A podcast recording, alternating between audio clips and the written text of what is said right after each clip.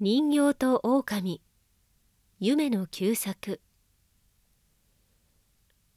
お腹の空いた狼が野道を歩いてきますと遠くに一人の赤ん坊が寝ているのを見つけました。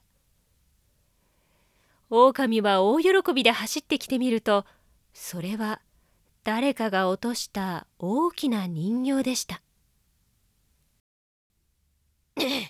この役立たずめが。狼は後足で蹴散らかしました。俺の食べ物にならないくらいならば何だって人の形をして生まれてきた。人形はニコニコして答えました。お気の毒様ですね。あなたのように何でも可愛がることを知らない者には私は役立たずに見えるでしょう。しかし人間の中には私を生命よりも大切な友達にしてくださる方がいくらでもありますよ。